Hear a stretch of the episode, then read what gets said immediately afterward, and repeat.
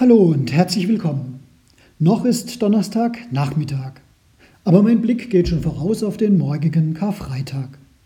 Und versprochen ist ja versprochen. Für jeden Sonntag und Feiertag einen kürzeren oder längeren Podcast. Für den heutigen Karfreitags-Podcast habe ich unseren Organisten Karl Friedrich Selzer an die Orgel der Freistädter Kirche gebeten. Und wir haben mit dem erforderlichen Abstand ein paar typische Orgelstücke bzw. Gemeindelieder für Karfreitag und dann auch für den Ostersonntag aufgenommen. Diese habe ich hier mit hineingenommen und mich selbst auf die Erzählung von Jesu Leiden und Sterben und einigen Gedanken beschränkt. Nicht nur in Zeiten, in denen man sich nicht zum Gottesdienst versammeln kann wie jetzt, stellt sich für mich die Frage, wie feiert man richtig Karfreitag? Wie feiere ich das? Wie feiert ihr diesen Tag? Übrigens, bevor wir mit Musik starten, die Videoaufnahmen der Orgelstücke finden sich auf der Facebook-Seite unserer Kirchengemeinden. EV, Kirche Freistädt und Membrechtshofen. EV klar steht für evangelisch. Ist leicht zu finden.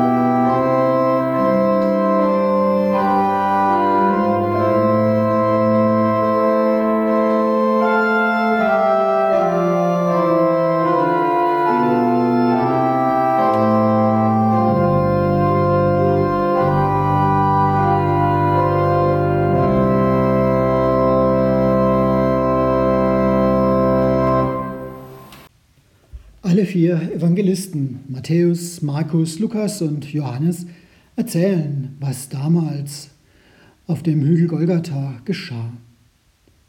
Die Geschichte heute aus dem Johannesevangelium, nachzulesen in Kapitel 19. Da lieferte Pilatus ihnen Jesus aus und gab ihn frei zur Kreuzigung. Die Soldaten übernahmen Jesus. Er trug selber sein Kreuz aus der Stadt hinaus bis zum sogenannten Schädelplatz. Auf Hebräisch heißt er Golgatha. Dort nagelten sie Jesus ans Kreuz und mit ihm noch zwei andere, den einen links, den anderen rechts und Jesus in der Mitte. Pilatus ließ ein Schild am Kreuz anbringen. Darauf stand Jesus von Nazareth, der König der Juden. Der Ort, wo Jesus gekreuzigt wurde, war nicht weit von der Stadt entfernt, deshalb lasen viele Juden diese Aufschrift. Sie war in hebräischer, lateinischer und griechischer Schrift abgefasst. Die führenden Priester sagten zu Pilatus, Schreib nicht der König der Juden, sondern dass dieser Mann behauptet hat, ich bin der König der Juden. Pilatus aber sagte, was ich geschrieben habe, habe ich geschrieben. Nachdem die Soldaten Jesus ans Kreuz genagelt hatten, nahmen sie seine Kleider und teilten sie in vier Teile. Jeder erhielt einen Teil. Das Untergewand aber war in einem Stück gewebt und hatte keine Naht. Die Soldaten sagten zueinander, wir wollen es nicht zerreißen. Das Los soll entscheiden, wer es bekommt. So traf ein, was in den heiligen Schriften vorausgesagt war. Sie haben meine Kleider unter sich verteilt. Mein Gewand haben sie verlost. Genau das taten die Soldaten. Nahe bei dem Kreuz, an dem Jesus hing, standen seine Mutter und deren Schwester sowie Maria, die Frau von Klopas, und Maria aus Magdala. Jesus sah seine Mutter dort stehen und neben ihr den Jünger, den er besonders lieb hatte. Da sagte er zu seiner Mutter, Frau, er ist jetzt dein Sohn. Und zu dem Jünger sagte er, sie ist jetzt deine Mutter. Von da an nahm der Jünger sie bei sich auf. Jesus wusste, dass nun alles zu Ende gebracht war. Aber damit die Voraussagungen der Heiligen Schrift vollends ganz in Erfüllung gingen, sagte er, ich habe Durst. In der Nähe stand ein Gefäß mit Essig. Die Soldaten tauchten einen Schwamm hinein, steckten ihn auf einen Ysopstängel und hielten ihn Jesus an die Lippen. Jesus nahm davon und sagte, jetzt ist alles vollendet. Dann ließ er den Kopf sinken und gab sein Leben in die Hände des Vaters zurück. Kreuze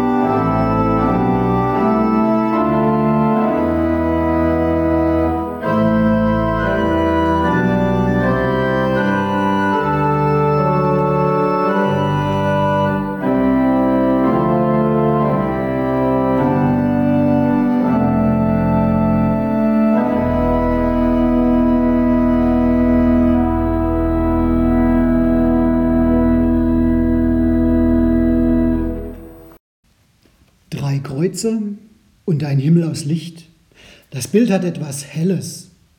Für euch als Podcasthörer fragt ihr euch vielleicht gerade, welches Bild? Also, ich habe das Bild als Logo für den heutigen Podcast genommen. Kann man anschauen. Es findet sich aber auch auf der Facebook-Seite unserer Kirchengemeinden. Und vielleicht habt ihr es ja auch schon als E-Mail bekommen. Anschauen. Der Himmel ist von einem lichten Dunst überzogen, der das Licht aufnimmt und damit verstärkt. Ein paar leichte Wolken ziehen vorbei. Sonnenstrahlen werfen schon ein Muster aus Licht und Schatten auf die Berge. Dort stehen drei Kreuze, scharf umrissen, irgendwie klar und friedlich. Sie verstärken die friedliche Stimmung, die von dem Bild ausgeht. Mancher mag sich an eine Bergwanderung erinnert fühlen. Nach einem harten Anstieg, den man sich erkämpft hat, bei dem man überlegt hat, was tue ich da eigentlich, sieht man nun oben das Gipfelkreuz, den Zielpunkt, der einem sagt, hier, du hast es jetzt erreicht, du bist am Ziel, du hast es geschafft. Und wer ein Wetter erwischt, wie es derzeitig bei uns ist, der wird belohnt durch einen Blick in die Weite, über die nächstgelegenen Berggipfel, weit hinaus bis zum Horizont. Dazwischen Täler, frisches Grün des Frühlings, vielleicht so ein bisschen Wind, der durch die Haare wirbelt. Wenn ich mir heute an Karfreitag dazu die schweren Texte über das Sterben Jesu in Erinnerung rufe, dann kommt mir so ein Bild fast vor wie ein Schlussakkord eines großartigen Musikstücks. Genauer wie der Moment unmittelbar nachdem der letzte Akkord erklungen ist. Der Moment, in dem die Musik beinahe noch in der Luft liegt. Oder dem Nachklang in mir selbst, der das Ganze der gehörten Musik irgendwie nochmal zusammenfasst. Für uns, die wir von Ostern wissen, können die schrecklichen Ereignisse der Kreuzigung Jesu unter einem ganz anderen Licht stehen. Wir können darin tatsächlich etwas Positives entdecken. Drei Kreuze und ein Himmel aus Licht.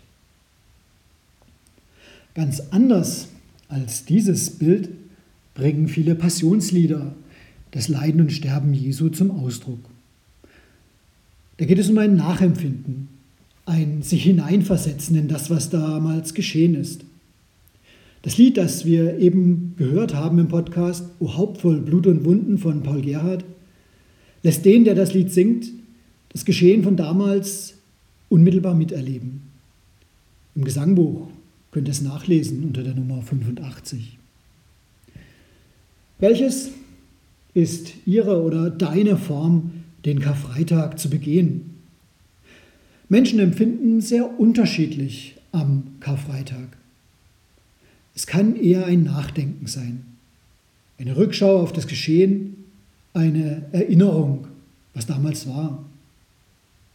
Wieder andere sehen auf Karfreitag schon von Ostern her, so wie es das Bild mit dem hellen Himmel und den drei Kreuzen zum Ausdruck bringt. Wieder andere möchten sich hineinfühlen und das tun sie dann mit Hilfe der alten Choräle und der Bibeltexte. Was ist die angemessene Form? Ich glaube, wir Christen tun gut daran, uns das zu vergegenwärtigen, wie wir das selber sehen. Das Interesse am Karfreitag ist bei den Kirchgängern in den letzten Jahrzehnten zurückgegangen, so meine Beobachtung. Früher war der Karfreitag der Hauptfeiertag der evangelischen Christen. Dazu gehörte, dass man im schwarzen Anzug oder die Frau im entsprechenden schwarzen Kostüm zum Gottesdienst ging. Die Kirchen waren voll. Heute hat der Karfreitag diesen hohen Stellenwert längst an Weihnachten abgetreten. Andererseits, das Verhalten der Kirchgänger verändert ja zunächst mal nicht die Bedeutung dieses Tages. Trotzdem oder gerade deshalb mögt ihr ja vielleicht diese Frage mitnehmen. Welches eigentlich ist meine Form, den Karfreitag zu begehen? Was gehört für mich wesentlich dazu? Was ist es, das mich sagen lässt, genau das ist's. Wenn ich das oder jenes im Gottesdienst oder an diesem Tag erlebe, dann ist für mich Karfreitag. Der Evangelist Lukas geht im Blick auf das Sterben Jesu einen ganz anderen Weg als zum Beispiel Johannes, den wir gehört haben. Wenn ich in seinen Worten lese, fühle ich mich an mancher Stelle fast an einen Berichterstatter erinnert, der ein Geschehen ganz von der Sache her beschreibt. Es wurden aber auch andere hingeführt, lesen wir. Und als sie kamen an die Stätte, und das Volk stand da und sah zu, und es war um die sechste Stunde. Und als er das gesagt hatte, verschied er. Bei Matthäus dagegen bebt die Erde. Die Felsen zerreißen die Gräber, tun sich auf, der Vorhang im Tempel vor dem Allerheiligsten zerreißt, ein Blick wird offen, der gar nicht da sein darf. Johannes, den wir gehört haben wiederum, er macht uns zu unmittelbaren Zeugen des Todes Jesu, wenn er schreibt, und er neigte das Haupt und starb. Nun kann man natürlich theologisieren, warum Lukas eher nüchtern schreibt. War in seiner Gemeinde das Sterben und der Tod Jesu so gegenwärtig, dass er einfach keine zusätzlichen Emotionen gebraucht hat? Ist ihm also eine Betrachtung aus der Distanz wichtiger als ein unmittelbares Nachempfinden? Immerhin gelingt es ihm, dadurch die Aufmerksamkeit ganz auf ein Gespräch zu lenken, über das keiner der anderen etwas aufgeschrieben hat. Lukas schreibt, es waren eigentlich ja drei Menschen, auch das hören wir bei Johannes, die an diesem Tag gekreuzigt wurden. Und fast grotesk brutal mutet es an, dass zwei von denen, die ihren Tod unmittelbar vor Augen haben, ein Gespräch beginnen da am Kreuz. Und sie sprechen über das Paradies. Der dritte, er weist zurück und macht sich seinen eigenen Reim auf das Ganze. Aber so war das ja schon immer. Irgendjemand schert immer aus. Nichts Neues, bis heute nicht. Von Jesus und dem anderen, der gekreuzigt wurde, schreibt Lukas einen knappen Dialog auf. Da sagt der andere, Gedenke an mich, wenn du in dein Reich kommst.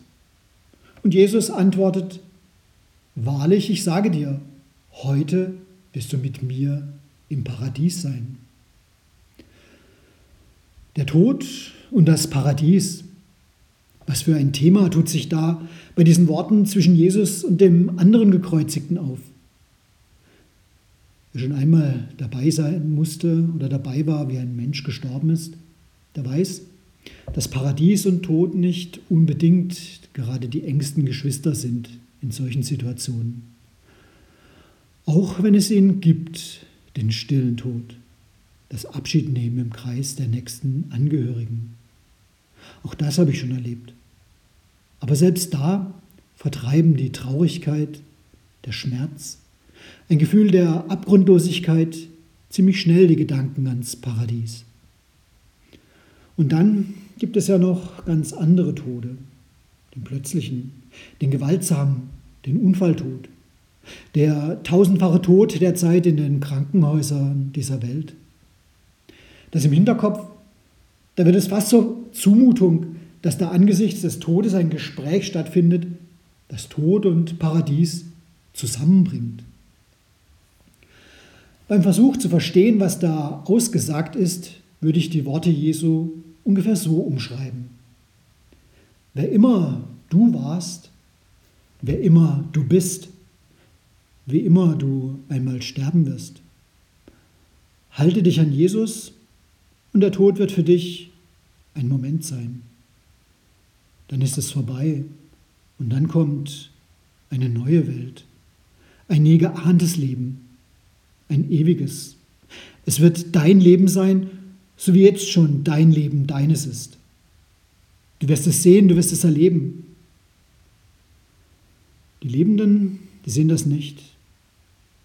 Die sehen den Schmerz, die Trauer und den Verlust. Du aber wirst danach weiterleben. Ja, das glaube ich fest. Und darum sorg dich nicht. Schau auf Jesus und geh diesem Moment entgegen. Und ich wünsche dir, er möge noch weit entfernt sein. und mit Jesus durch dein Leben hin zu einem neuen Leben. Ich glaube, das alles steckt in diesen Worten von Jesus. Wahrlich, ich sage dir, heute wirst du mit mir im Paradies sein. Paul Gerhard nimmt in seinem Choralo Haupt voll Blut und Wunden genau auf diesen Moment im Evangelium des Lukas Bezug und er dichtet in der neunten Strophe, Wenn ich einmal soll scheiden, so scheide nicht von mir. Wenn ich den Tod soll leiden, so tritt du dann herfür. Wenn mir am allerbängsten wird um das Herze sein, so reiß mich aus den Ängsten, Kraft deiner Angst und Pein. Wenn ihr mich fragt, ich glaube, Lukas hat einen guten Weg des Erzählens gefunden. Durch seine zurückhaltende Beschreibung überlässt er es uns, wie wir das Geschehen am Kreuz für uns aufnehmen wollen und auch können. Wir sind frei darin, wie wir den Karfreitag für uns und unseren persönlichen Glauben begehen wollen und können. Und doch finden wir im Evangelium des Lukas im Blick auf den Tod Jesu einfach alles.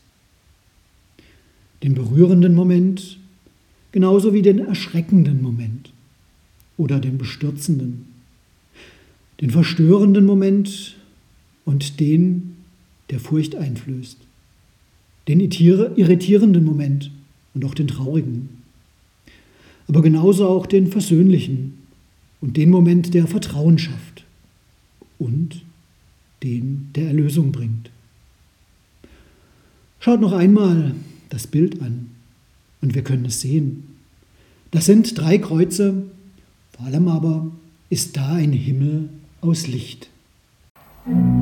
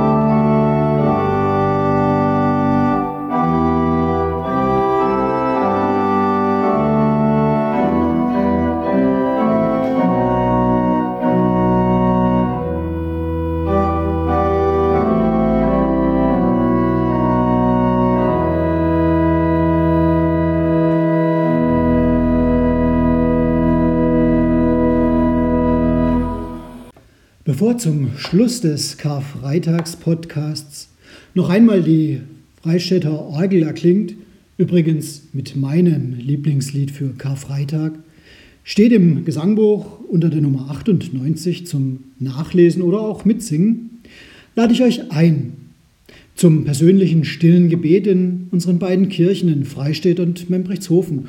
Oder auch, wenn ihr nicht von hier seid, geht in eure eigene Kirche vor Ort. Die allermeisten sind zum Gebet geöffnet. Bei uns allerdings, da werdet ihr jeweils ein großes Kreuz vorfinden, mit der Möglichkeit, euer persönliches Gebet aufzuschreiben, eure Gedanken, bedrückende, belastende, traurige, dankbare, einfach eure Gedanken auf die dort liegenden Zettel und dann ans Kreuz stecken. Wie das geht, werdet ihr vor Ort von ganz alleine entdecken. Und ich lade euch auch gleich noch ein, kommt an Ostern wieder. Da wird sich mit genau diesem Kreuz dann einiges ändern. Denn das war ja damals auch so. Der Tod ist nicht das Ende, nicht bei Gott. Musik